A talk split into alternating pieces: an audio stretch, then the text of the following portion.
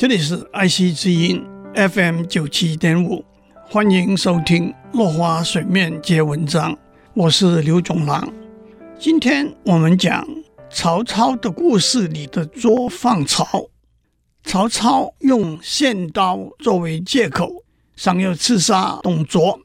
董卓躺在床上，看见曹操拿着刀，就问曹操干什么。曹操马上说：“这是一把宝刀。”要献给丞相。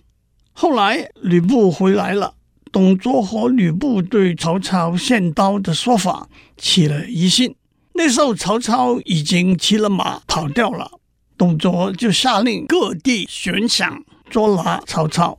曹操跑到一个小地方，被当地的官兵认出来了，送到县官那里。县官的名字叫做陈宫。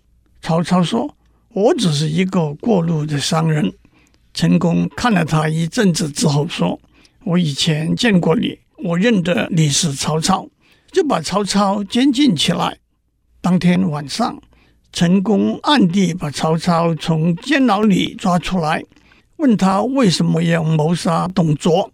曹操说：“董卓是个叛逆奸臣，我要回到故乡，召集天下诸侯。”兴兵共诛董卓，陈宫被他打动了，决定抛弃官位和家人，跟他一起去。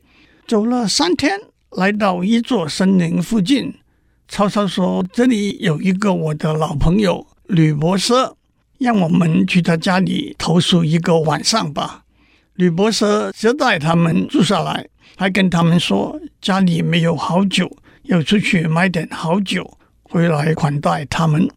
吕伯奢出去之后，曹操和陈宫听到屋后有磨刀的声音，他们偷偷跑到屋后窃听，听到有人说：“绑起来就杀吧。”曹操说：“糟了，我们不先下手，一定被他们抓起来杀掉。”他和陈宫拔出剑，到屋子后面，不问男女老少，把吕伯奢一家八口都杀死了。当他们搜索到厨房的时候，才发现被绑起来要被杀来款待他们的一头猪。陈宫说：“你疑心太重了，误杀了好人。”他们两个急急上马离开，却在路上遇到买了酒菜回来的吕伯奢。吕伯奢说：“你们要去哪里？”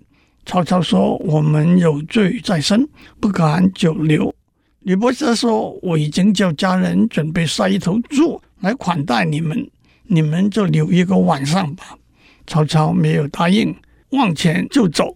走了几步，曹操把吕伯奢叫回来，说：“你看那边来的是谁？”吕伯奢一转头，曹操就提剑把吕伯奢杀了。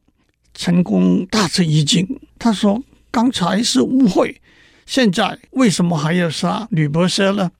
曹操说。吕伯奢回到家，看到我杀了他全家人，怎会甘休？一定会带人来追杀我们，所以我们得先下手杀掉他。陈宫说：“明明知道了，还要杀害老朋友，是大大的不义。”曹操说：“宁教我负天下人，休教天下人负我。”陈宫就没有再多说话，连夜离开了曹操。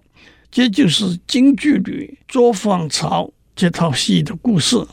捉放曹是指陈宫已经捉到曹操，却又放他走，因此今天“捉放曹”这个词也广泛的指本来已经抓到或者掌握住的人或者事件，却因为某种原因把这个人或者事件放过了。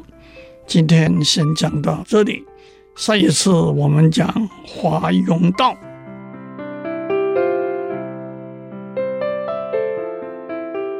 以上内容由台达电子文教基金会赞助播出。